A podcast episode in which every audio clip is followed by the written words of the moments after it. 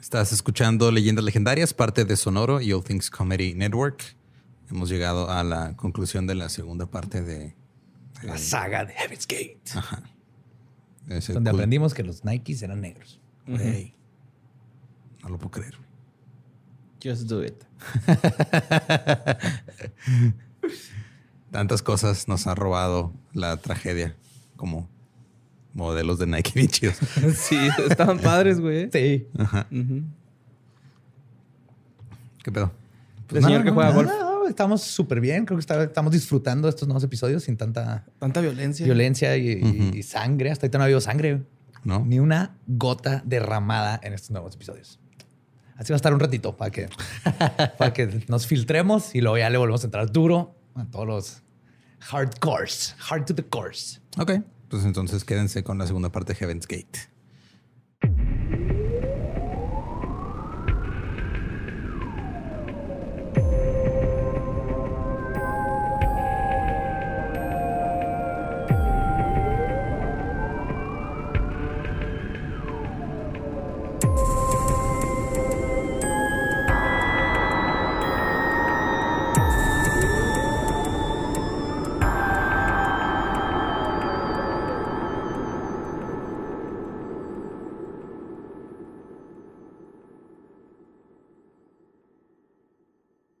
Bienvenidos a Leyendas Legendarias, el podcast en donde cada semana yo, José Antonio Badía, le contaré a Eduardo Espinosa y a un invitado especial casos de crimen real, fenómenos paranormales o eventos históricos tan peculiares, notorios y fantásticos que se ganaron el título de Leyendas Legendarias y estamos en otro miércoles macabroso. Yes, la parte 2, la conclusión de este culto.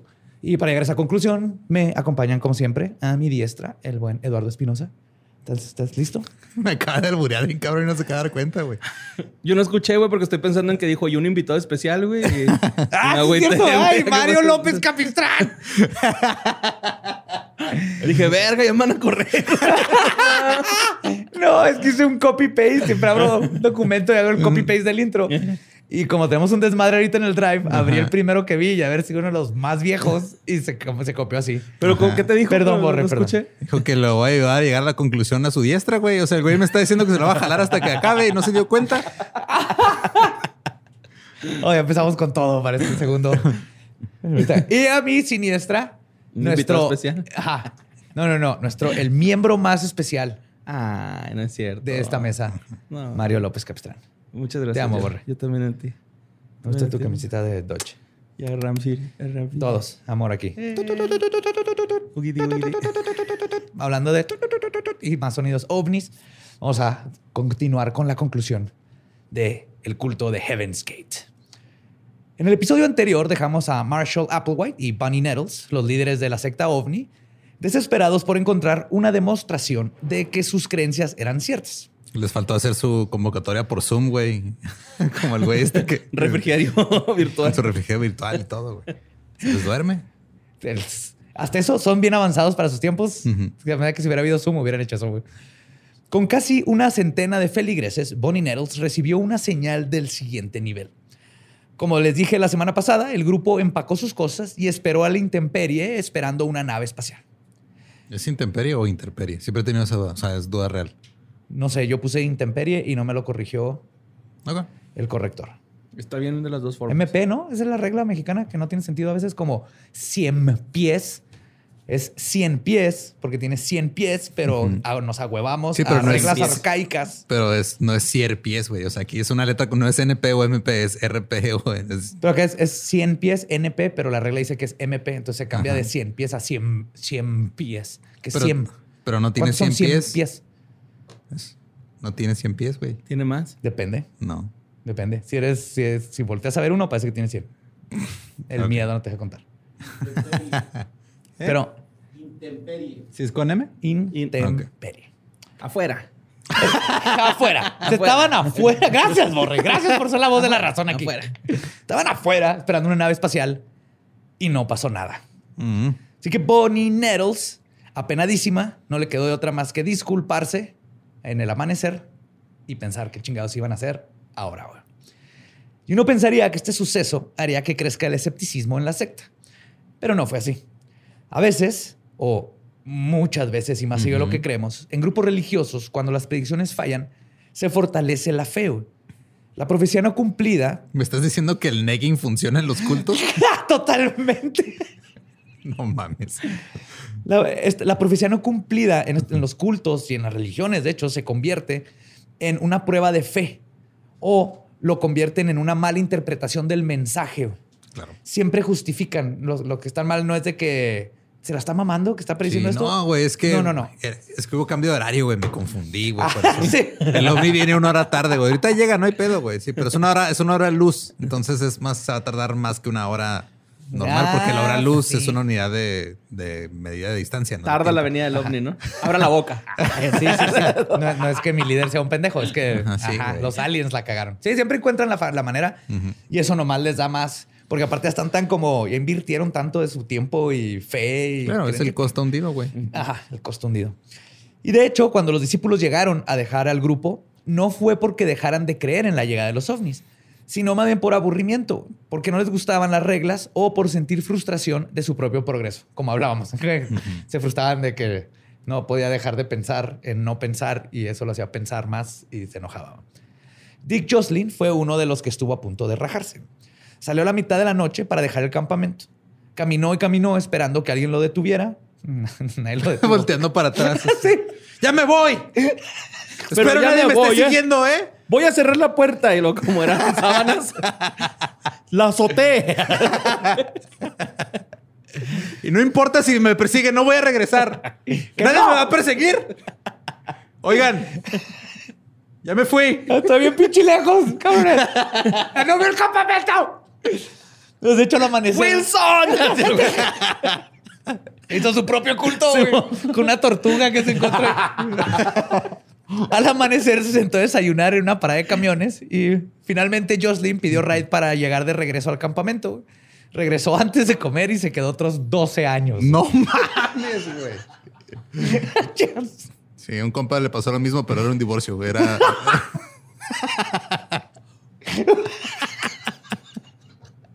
wow. La vida, la, la vida hippie en la carretera se volvió desgastante. Bowie y Pip tenían que afianzar a los aprendices que tenían. En vez de reclutar gente, este, una nueva filosofía de más vale pájaro en mano que cientos volando. Por esto, en 1979, la secta comenzó a vivir en casas con techo como la gente normal. Este desgaste los había reducido a unos 40 miembros, los cuales se podían acomodar en dos o tres casas. Sin embargo, esto generó escepticismo en muchos de los creyentes. Se preguntaban cómo los encontrarían los aliens dentro de una expansión residencial. güey. Sí, ¿cómo se van a dar cuenta? Sí, Ajá. si llegan a la, a la casa 315 y yo estaba en la 312? güey. ¿Cómo Sí. van a saber estos aliens? Y Sí, imagínate que traen el mismo sistema que los Uber, güey, pues va a estar. No, va a estar cabrón. Tres estar casas el, más el, el- allá. el ovni así volando arriba de los edificios. Este sí. Chingado, ya se equivocó el pinche ovni así viendo. El ovni acá, oiga, está cerrada la reja, le puedo hablar al guardia, no me dejan entrar. Y aunque se sedentarizaron, sí se mudaron varias veces a lo largo de 20 años. El grupo vivió primero en Wheat Ridge, en Denver. Luego se mudar- mudaron para el sudoeste y vivieron intermitentemente en Dallas. Los dos temían al escrutinio público, a los policías, a los detectives privados y a las familias de los integrantes que seguían buscando a sus seres queridos entre la secta de los Ah, es que les, les- eran como desaparecidos, ¿verdad? Los Sí, muchos de ellos no Ajá. Por esto, el grupo rara vez se quedaba en un solo lugar por más de seis meses. Eran gitanos. Cuando vivieron en casas, no escatimaban en los, gatos, en los gastos. La contadora Fenton comenzó que Ti y cito, Ti y Do dijeron que el siguiente nivel no quería que viviéramos con escasos recursos. Ya cambiaron ahí un poquito la filosofía. güey. Necesitaban excusados, nada como un excusado. Claro. John Craig, que tenía 41 años cuando se incorporó este, cuatro años atrás, fue de gran uso. Su experiencia de promotor inmobiliario les ayudó para negociar los arrendamientos de las casas. Además, Craig también había contribuido con una generosa herencia que había recibido. Pero los futuros Heaven's Gate no pudieron vivir por siempre de herencias. El varo que había puesto David Van Sinderen se había agotado. Applewhite y Nettles querían que el grupo fuera autosuficiente, por lo que en 1981, cuando yo nací, comenzaron a trabajar. Existía el peligro de que los creyentes se contaminaran con influencias impuras al tener contacto con el mundo exterior. Pero los dos les se habían asegurado de inmunizar las almas de sus aprendices. Aún así, ellos fueron extremadamente cuidadosos. No aceptaron trabajos que tuvieran que ver con lo que hacían en sus vidas anteriores y solo usaban sus nombres reales cuando nadie estaba viendo. Más adelante, los integrantes, integrantes buscaron mejores trabajos que se adaptaran a sus talentos. De todos modos, tuvieron que acudir a los engaños como mandar currículums falsos, güey, donde los números de referencia eran los de la casa donde vivían y sus com- mis propios compañeros se hacían pasar por jefes pasados que les hacían buenas recomendaciones. Ay, güey, esa la hemos aplicado también, ¿no? Sí, eso no tiene nada de extraño. Yo así saqué mi visa. Gracias, Gabe. Pero tú sí trabajas aquí, güey. Ajá. Pero antes no era mi ingreso. Un punto. Y esa vez acá que no, es que también allá tengo jale. No, pues sí. No es cierto, gobierno de Estados Unidos. Viendo para el techo, güey. No. El techo están en nuestra sangre, güey. Cuando comías Captain Crunch, ahí te metieron nanos. Sí, nanorobots. No, pues sí, tengo un chingo de nanorobots. Entre los integrantes había gente muy bien preparada como ingenieros, programadores y mecánicos. Eran geeks. Sí, o por eso es, es importante denotar que no importa que seas educado, eso no te quita lo pendejo a veces, güey. O sea, no, exactamente. Cualquiera puede caer. güey. Hay muchos tipos de inteligencia, güey. Sí, exactamente. chingo, y muchos güey. tipos de pendejes. Ajá. También. Los empleadores siempre estaban complacidos con su diligencia y talento. Entonces eran muy buenos en sus trabajos. Eran puntuales y siempre se mostraban impecables. Y no es secreto de dónde sacaron esa disciplina casi militar. Con mucha diligencia y gran profesionalismo, los miembros generaron ingresos de unos 400 mil dólares al año. a la chingada. Sí, y 400 mil dólares en esos tiempos. Ajá. Solo una docena de ellos tenían trabajos remunerados. Por supuesto, sus ganancias iban directo a la comunidad y los que no tenían trabajos remunerados trabajaban en las casas ayudando. Había una rutina estricta. Hicieron un matrimonio de 40 güeyes Exacto. Sí, a la antigua. Sin sexo. Un matrimonio. Iba a ser un matrimonio. Ay, por matrimonio eso. a la antigua. Por eso. Había una rutina estricta. Se estableció desde el principio quién pelaba las zanahorias, quién sacaba la basura y quién llevaba a quién al trabajo. ¿No que estaba prohibido el sexo? Perritos o qué, güey, todos con coloretes. no me pele la zanahoria. Habían horarios para las este, clases de aliens, para las horas de ver tele y hasta se asignaban asientos en el sillón para cada uno ¿Clases de aliens? Sí. Sí, güey, pues tenía que aprender de. Eso era lo más importante, güey. A eso iban, tenían que aprender sobre. la ¿Y se que les enseñaban? ¿No traes ese datillo? Así de... Sí, le- ahorita les hablo un poquito más, pero les habla de cómo va va a bajar la nave. Que, Ah, que ok. esta- eres parte de un... Que Jesús era el hijo de un alien. ¿What? Sí, lo hablamos la vez pasada, que a la Virgen María se le llevó una nave, no era una Ah, sí, paloma cierto, y la sí, embarazó. cierto, sí. Y entonces los aliens nos ponen, a ciertas personas reencarnan con el alma de un alien y vienen a tratar de despertar a las demás personas porque tenemos almas de aliens. Pero ahorita vamos a ver que hay más de un solo tipo de aliens. Obviamente, güey. Pendejos no estaban.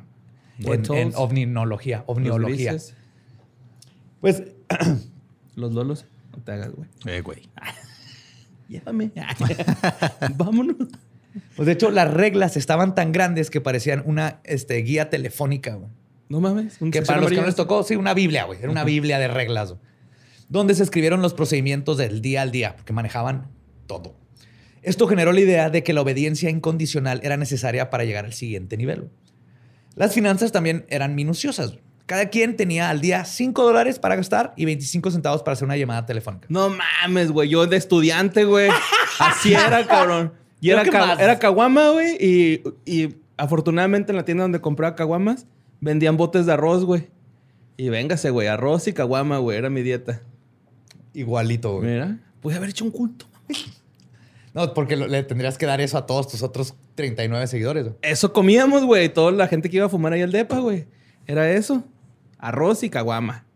Vengan, vengan, mis pendejitos. Pues, la ropa la compraba Applewhite y Nettles y entre todos se compartían todo hasta los calzones. No mames. Cualquier apego con una prenda favorita o a un estilo individual de vestimenta era prohibido. Las prácticas y rutinas dentro de la secta tenían la función de borrar la identidad propia y muchas de ellas fueron experimentales. Los dos vieron qué pasaba si los miembros tenían distintos ciclos de sueño, por ejemplo. Probaron dietas ridículas como comer exclusivamente pasta, verduras, pan y Kool-Aid con proteína. En otro intento por purificarse, bebieron solo una mezcla de agua con jugo de limón, jarabe de maple y pimienta cayenne por durante por tres meses. Güey, o sea, estás describiendo, güey, fuera de las recetas locas, estás describiendo un, este, cualquier, este, escuela religiosa que haya, güey. Sí, de hecho, esto lo sacaron de un libro que se llama Master Cleanser, güey, que se escribió en 1940, que lo escribió Stanley Burroughs. Era un libro así de que, uh, the super cleanser, tómate esto para limpiar el cuerpo. Que ahorita todavía lo hacen con los, estos, este, los detox famosos que no hacen ni madre. El jugo verde, ¿no? Y todas esas cosas. Bueno, el jugo verde sí sirve, güey, porque Pues hace es que popó bien bonito. todo lo que comas bonito de fibra y vitaminas va a ser bueno para tu cuerpo. Pero nada te va a desintoxicar. Ya tienes tu hígado. Tu hígado es el que desintoxica Y tu el cuerpo. vaso. Pero como siempre es bueno comer comba y este, cosas nutritivas. Pero no, no son curas mágicas. Pero ellos tres meses comiendo agua con pimienta cayenne como David Bowie y su Ay, güey, cocaína. Como el pianista. Ajá. Y todas, y todas estas dietas sacadas del libro. Ah, perdón. Y el grupo también se hizo fan de, las, de los enemas para la desintoxicación del organismo. Ah, claro, era para pura desintoxicación. Ajá. Yeah. El punto de esto era ayudar a las personas a mejorarse, ya que creían que todo el mundo tiene adicciones humanas. Por ejemplo, Fenton era adicta a, y cito, dar y recibir afecto. Jocelyn era adicto al egoísmo, güey. Wow, adicto Sí, al egoísmo. prepárense, güey. Pa- Van a ir, van a escuchar a las peores personas del mundo que no sé, no sé cómo vivían en este planeta, güey. Craig era adicto a la terquedad y Angela Scala era adicta al pastel. Ay, Ok. qué rico. Entonces uno era mala copa, el otro era diabética y el otro güey era qué? Ególatra. Terco. hombre, era hombre. El otro era hombre, güey.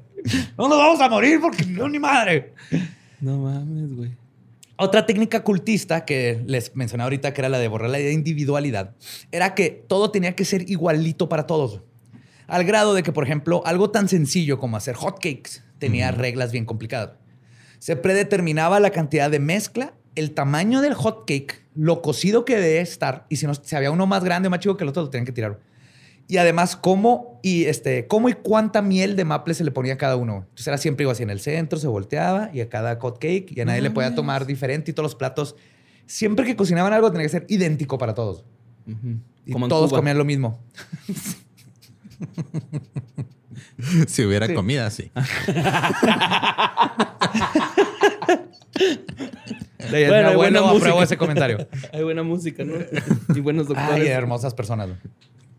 Esta técnica utilizada en todos los cultos es una forma de convencer a la gente a hacer algo pequeño.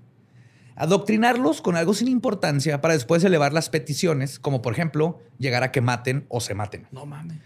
David Sullivan, un investigador privado especializado en desprogramación de sectas, da un ejemplo de esta táctica. Dice, y cito, las sectas te pueden decir, por ejemplo, tienes que salir de tu mentalidad occidental, eres demasiado crítico, tienes que abandonar todo tu marco psicológico intelectual, tu materialismo obsesivo te impide ver la verdad. Este tipo de cosas te van haciendo sentir este, que tienes un problema. Claro. Y esto te transforma en dejar las cosas materiales, luego en seguir ciegamente al que te está diciendo cómo dejar estas cosas materiales y te dice que ese es tu problema. Y eventualmente haces todo lo que el líder quiere que hagas. Claro, tú nomás pagas 50 mil baros para un retiro en bacalar, güey, y te Aparte. arregló la vida. Sí. Ay, qué rico bacalar. Oye, ¿y ¿en qué año se murió George Harrison? ¿El Beatle? Ajá. No tengo idea. Ah, no me ¿Qué acuerdo. Ese güey era así, ¿no? Como ese pedo, güey, acá de. No, nomás era Krishna y marihuano, güey. Bueno, sí. Es que no es lo mismo que una persona busque su espiritualidad y la busque, ah, que te metas a un culto y creas que un güey te va a curar y te va a llevar a estas. bueno, sí. Ajá. Ajá. De hecho, está súper chido que busques tu espiritualidad y leas y, y pruebes, pero no, que no te centres, porque de hecho, Una eso sola persona no tiene todas las respuestas. Ajá, y te va a limitar. El tú quedarte ahí ya no vas a crecer como persona espiritual. Eh, yo El- estoy leyendo un chingo del Zen, güey, de budismo, bu- del budismo. Y está en verga, güey. Está bien chido. Está bien que la- chido, güey. la, la gente confunde el zen como apreciar el momento, No, vivir la en el meditación. momento. No, el zen es la habilidad de extender el, moven- el momento. De, hijo, estoy bien contento ahorita con esta galleta que me estoy comiendo. Esa sensación la voy- me, va a durar dos días. Deja tu meditación. El- la, la mentalizarte que, que por una Me va a galleta... durar cuatro días el brownie, a huevo. Sí, es como. es- es que Si es, si es de mota mexicana, te puede dar hasta 15 Sí, días. sí va mucho en la meditación y en la conexión con, con la naturaleza, ¿no, güey? Acá. Entonces, Claro, es que eso, to- todo eso te ayuda a que eventualmente puedas que algo bien sencillo que te dé Ajá, felicidad. una galletita te va. Ah, me causa y eso te va a de- un chorro. O sea, al día de a los- A los, tres ¡oh, días madre! Te pasa algo malo y tú dices de, no importa, yo sigo, yo sigo con el high de lo contento que estuve, de lo chido que estuvo hace tres días, ¿no? O puedes regresar a ese momento y, y tenerlo. Entonces, el Zen más de que nada se trata de poder extender esos momentos de felicidad durante mucho tiempo. Este, pero lo que estaban viendo aquí es que las técnicas estaban funcionando para Bo y Pip. Y Pip. Pero lo que Applewhite y Nettles querían depurar más que otra cosa de las mentes y los cuerpos de sus aprendices era el sexo.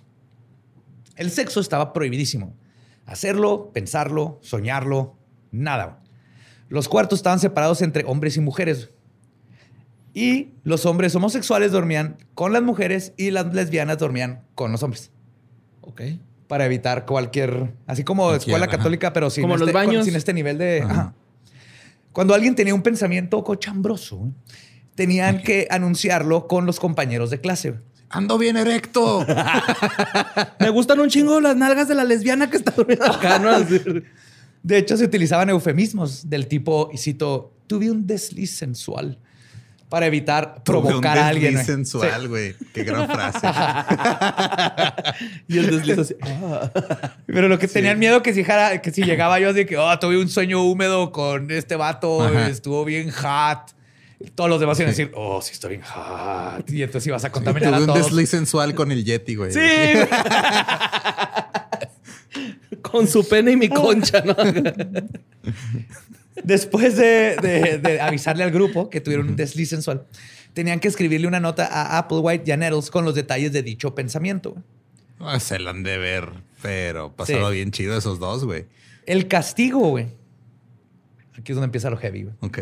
El castigo por tener tales deslices era la desaprobación de los líderes espirituales, güey. Uy, la decepción. me decepcionaste. Ajá.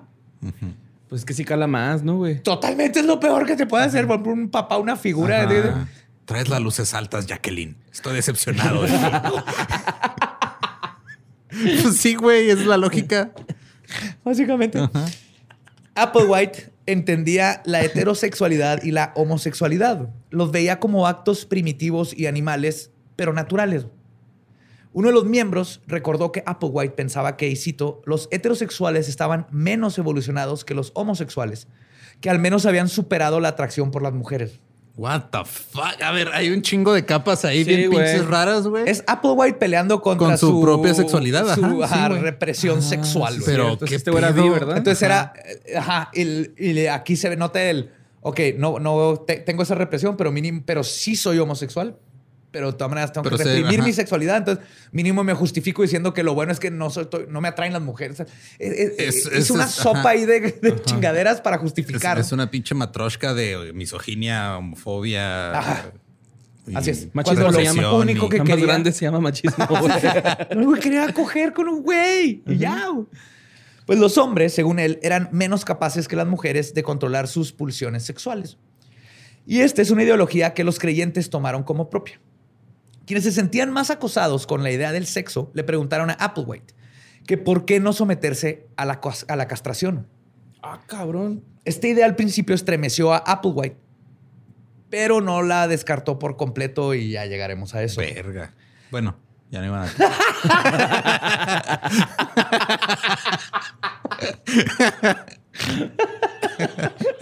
Qué apropo ese comentario. A mediados de los años 80, un suceso provocó un derrumbe anímico en Marshall Applewhite. En 1983, Bonnie Nettles fue diagnosticada con cáncer y perdió un ojo debido a eso. Un médico le dijo que la enfermedad estaba recorriendo su cuerpo rápidamente. Al principio, Bonnie se sintió escéptica y regañó al doctor por su ignorancia. Sin embargo, Bonnie terminó aceptando la realidad de su muerte eventualmente. Pero el grupo, para el Es grupo, que esa, o sea, e- esa, esa pelea con el doctor le costó un ojo de la cara. Wow. Para el grupo era impensable. Te vas al Lecumberri de los chistes, güey. Vas a- estar dos semanas en el Lecumberri de los chistes, güey. A mí sí me gustó, güey. Ya debo como 10 años de condena, güey, pelada. Si no es que más. Para el grupo era impensable pensar eh, eh, a Bo sin Pip. Era impensable pensar, ok. Ajá. Y los mismos Applewhite y Nettles sintieron lo mismo. Muchas veces los dos líderes religiosos hablaban sobre ascender juntos mientras veían las estrellas y ahora esto se, iba, se veía imposible. El cáncer se expandió hasta su, el- su hígado de Betty y en el verano del 85 Nettles entró al hospital de Parkland en Dallas. Entró ahí usando su nombre falso de Shelley West y ahí terminó soltando su último aliento.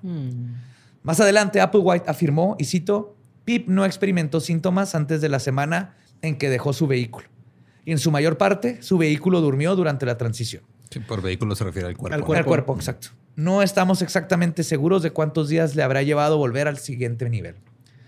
Las cenizas del vehículo de Bonnie Nettles fueron esparcidas en un lago de Texas. Entonces, por lo, lo bueno que no sufrió y Applewhite lo tomó lo mejor que podía, que era dentro de, sus, de su filosofía. Pues digo, eso de no sufrir es relativo, güey. Sí, me refiero a no sufrir que el... Que Ay, no, fue, no, no, ajá, no, no, no fue tan larga no la fue tan larga la El agonía. pinche hígado duele bien culero, güey, cuando respiras y lo traes acá jodidón. Respiras y es como un pinche piquetito así, bien castroso, güey, acá, culerón. Cuando me enfermé del hígado, eso sentía, güey. O sea, Sí, respiraba sí, y sí, pum, me sí, dolía así un sé, culerote, güey.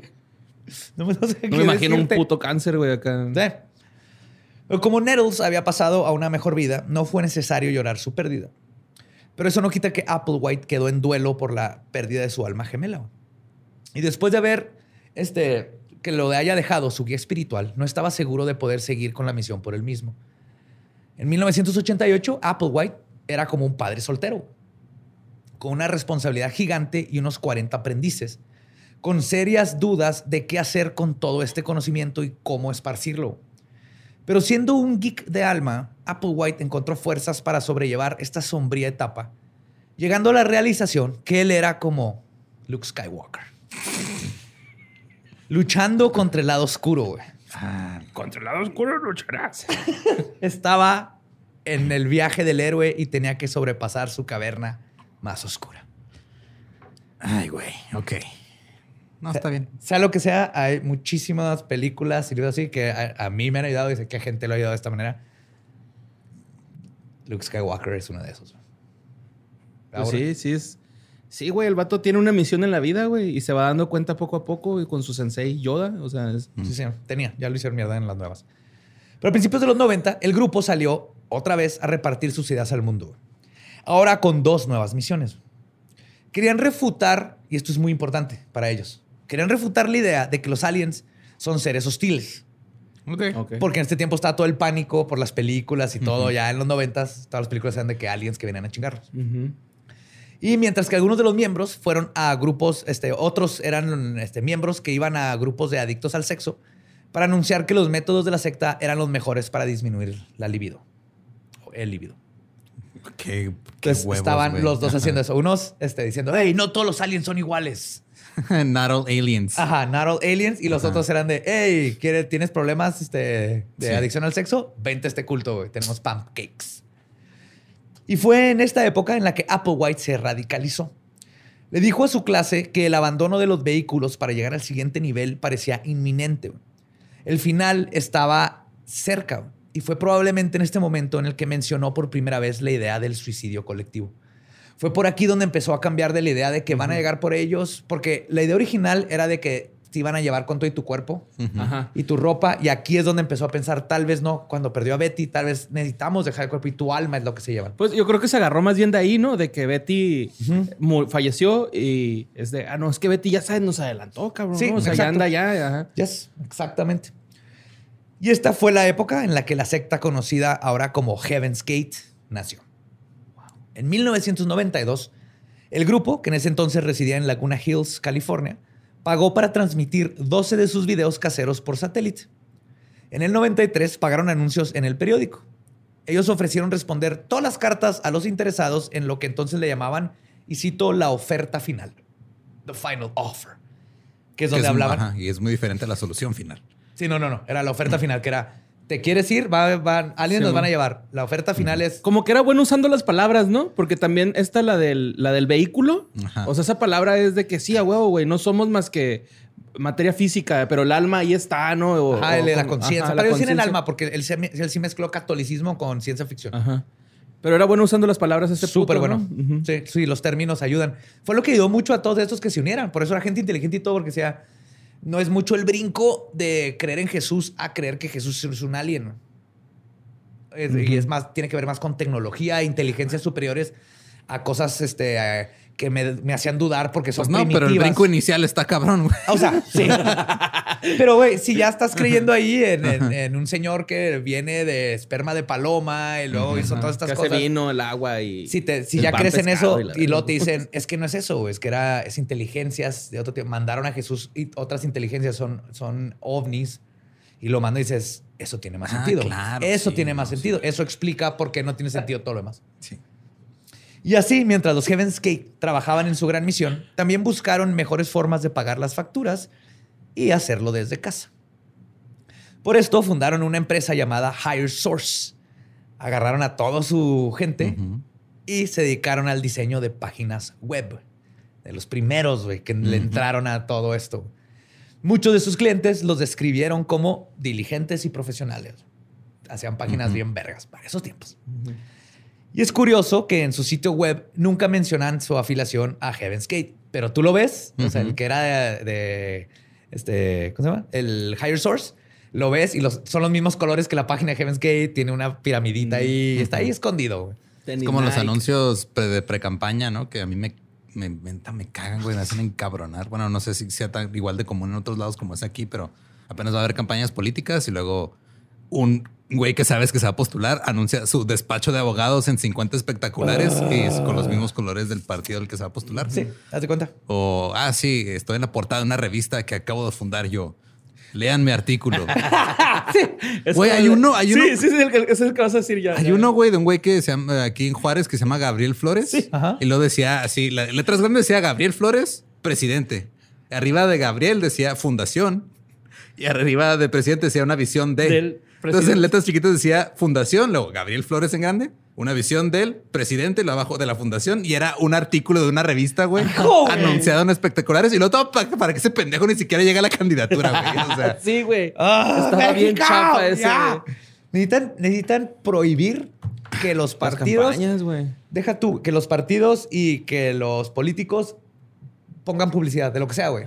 Si, si hicieron un puente nuevo, me vale madre quién lo hizo. Eh. Tiene que estar hecho, güey.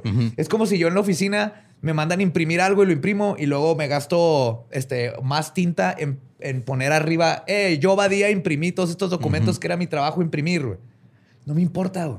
Tú Pero, nomás haz tu trabajo. No Ciudad Juárez ha sufrido grandes cambios. Así, mira, no politicemos. Sí, ¿no? sí, sí, estamos politizando. Entonces, este, les digo que es curioso que nunca mencionaban su afiliación, pero sí decían muy sutilmente que los clientes recibirían, y cito, buenos resultados de personas trabajando estrechamente juntas durante 20 años. Nadie se imaginaba que en un culto. Pero claro, no hablaban de que literalmente eran compañeros de litera y vivían en el mismo y ahí trabajaban y ahí programaban.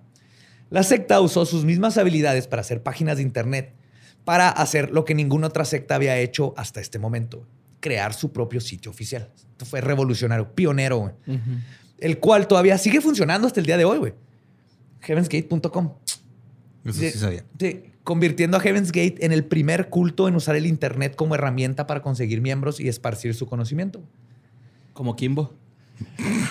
El peleador. es que ese güey subió sus peleas. Pues con una estética noventerísima, güey. De esa que hizo que me subiera a la graduación de mis lentes por tener que leerla, güey. Fondo negro com- como de galaxia con letras turquesa. Está bien culero, Rosa fosforescente, güey. Juta Te da migraña, güey. Sí. Te da migraña Sí. y te digo, volteas a la pared blanca y ves a Jesús. Así. ¿Te acuerdas de ese ejercicio de la guía práctica? Así Así. como que Jesús. Así está la Mira, página. güey, ahí está. Ahí está. Sí, no, güey, está Y horrible. pueden ir todavía a heavensgate.com. Pero es que antes eso era como que, ah, diseño, cool, ¿no? O sea, en, en Sí, mira, páginas. sabe ponerle colores. Uh, sabe ponerle el GIF del bebé que está bailando. No mames, tiene un contador de visitas, güey. Sí. Yo tenía un pentagrama que giraba. Ajá, sí también. Por supuesto, güey. Sí. O sea, Claro, güey.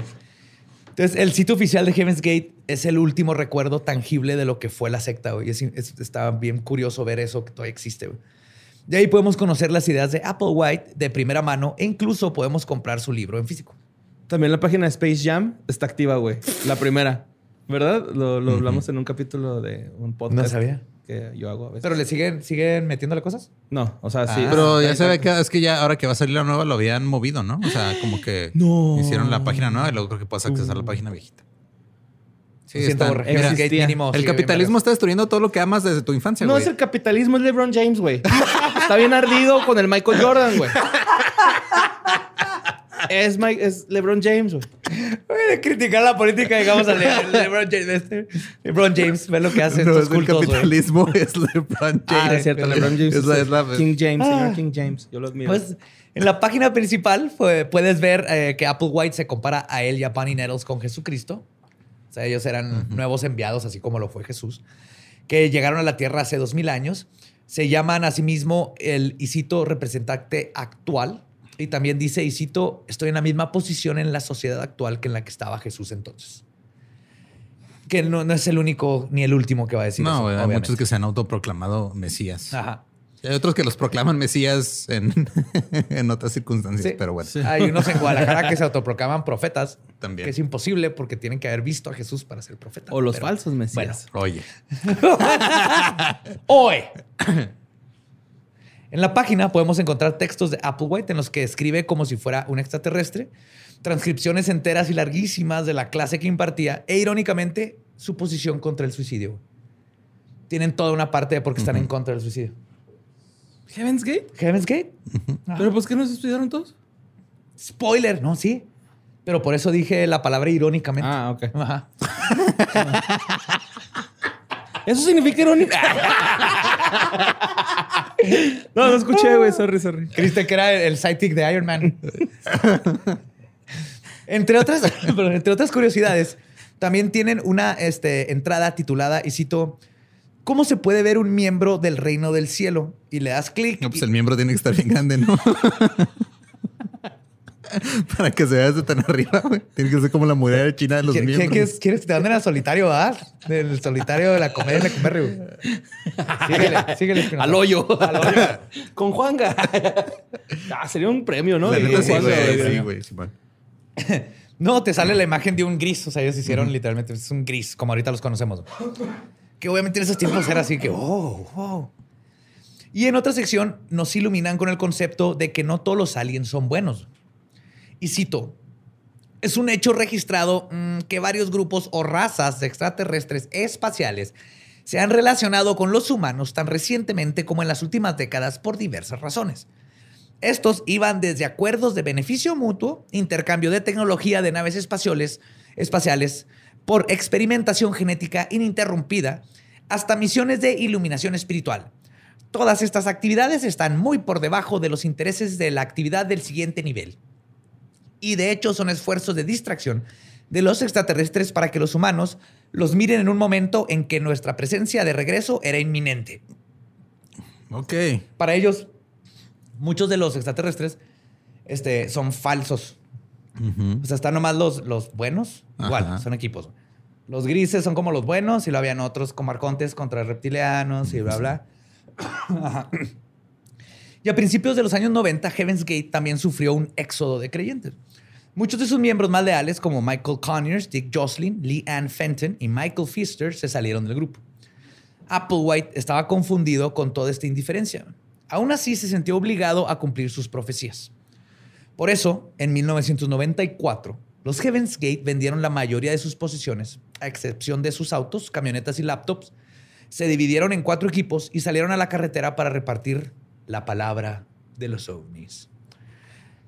Ser parte de Heaven's Gate requería renunciar a muchas cosas, como ya les había platicado. La que menos podían tolerar era el apego al ser sexual de sus miembros.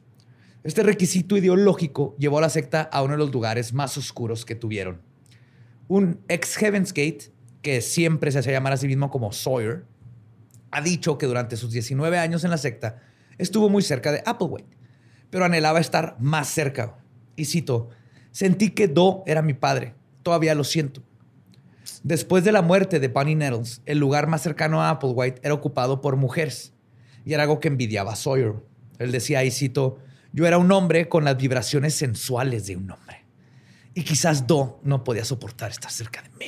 Wow. Do era homosexual, así que se asoció con mujeres para eliminar la tentación.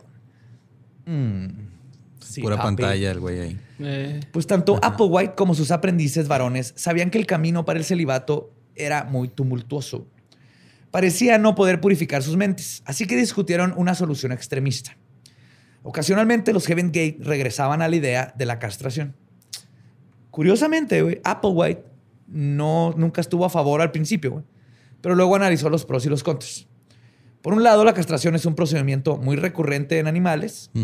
Por otro lado, temía que alguien fuera con la policía y lo acusaran a él de haberlos obligado a someterse a la operación. O sea, él, él- él decía, es que ¿cómo compruebo que es idea de ellos y no quiero que, que- que crean que viene de mí, güey? Oye, antes de que sigamos, tengo una duda, güey. ¿Sí podían acá pues, masturbarse y así? ¿No? Nada. También estaba fuera de... Nada, o sea, nada. Ni- era de ni sueños, compartían- cero orgasmo, carnal. Sí, así. cero. Y compartían los, los pants mequeados entre todos, güey. O Pues, sea, ah, pues los chotos avientas afuera, güey. No, no podían, güey. No, pues así, si pudieras, ¿no? O sea, No, pues, o sea, nada más. Está contado, todo la- está contado, güey. La única manera en la que te, o sea, te deshaces de lo acumulado ahí es a través de descargas nocturnas, güey. No Y hay otra forma. a los demás. Simón. Verga, güey. Y extrañamente, los que querían seguir adelante con la idea eran los aprendices. Y fueron ellos quienes intentaron convencer a su líder. Eventualmente, Applewhite aceptó la idea, pero nunca obligó a nadie a hacerlo en contra de su Cabrón, voluntad. O, sea, fue así como que los que quieran, ahí está la fila para castrarse. Sí, pero Pinche, sí- siempre hay sí un creen que pinche la alumno lame huevos, ¿verdad? O sea, es el, el teacher's pet. soy tan lame huevos que quiero que me los quite, profe. Ay, porfa. Güey, o sea que sí. Oiga, profe, la tarea, y si nos quitamos huevos. cállate. Profe, sí va a revisar que nos castramos. Cállate, pinche peli, cállate. Pero fue este quirúrgico o fue químico. el Ah, voy. Ok. Ah, con una hoz. ¿no? Por supuesto, su primer Caliente. problema con su plan fue que muchos médicos los mandaron a la chingada, güey. O a la verga. Yeah. Rápidamente se dieron cuenta que ningún médico competente castraría a un ser humano nada más porque sí, sin alguna razón médica. Sin embargo, todo se resolvió cuando encontraron a un asistente de cirujano que estaba dispuesto a hacerlo. Y lo encontraron en dónde más? Craigslist. México. Verga, No mames. ¡México! Oiga, sí, sí, le quito el pene, jefe. Nomás me, me firma las prácticas, ¿no? Y ya con esto va a poder cruzar, ¿no? ya con esto papers. En 1993, Stephen MacArthur, el que estaba más emocionado por el proyecto, fue el primero en ser castrado. Había ganado la decisión en un volado. Se estaba peleando contra Sawyer, güey. Ok, a ver. ¿Quién iba a ser el ¿Que yo primero? primis? ¿Que quién primis, güey? Ese es el volado más... ¿What? Estúpido de la A ver a quién historia. le cortan los huevos primero. La castración realmente no es un procedimiento complicado, pero aún así resultó fallido. güey. El escroto de Steven MacArthur no se drenó correctamente, lo que provocó una hinchazón masiva. Tenía un, tenía un melón en lugar de los huevos. Ay, güey. Applewhite se sintió tan Un día mal. normal en mi vida. nomás los huevos, nomás los huevos. Pues Applewhite se sintió tan mal que estaba pensando entregarse a la policía. No mames. Se sentía responsable. Cabrón. Sawyer lo convenció de que no era su culpa y le dijo que solo tenían que llevar a MacArthur al hospital. Y fue lo que hicieron. En los siguientes años, Applewhite y otros siete hombres fueron castrados. Eventualmente, Applewhite él mismo ¿Aprendió, se metió, güey? se metió a la. No, no, no. no. Ah, ok, ok. No, se lo hizo, güey. Sí. Sí, man. Y habían seguido adelante cuando encontraron un mejor doctor para hacerlo. Probablemente no un asistente cirujano en México. Con veterinario. No importa, mientras sea competente. Es que es bien fácil, pues más cortas y el. O sea, el, el ese es el escroto, lo sacas, cortas los conductos. En, en Fight Club lo iban a hacer con, con una liga, güey. Es de lo más fácil del mundo. güey. En los siguientes años, Applewhite y otros siete hombres fueron castrados. Ah, pero ya les había dicho eso. Y así despojados de sus testículos, es que en 1994 los Heaven Gate regresaron a la carretera donde el complejo de Mesías y mártir de Applewhite se fue agravando. Sawyer dijo que él pensaba que los fundame- fundamentalistas los matarían en las calles.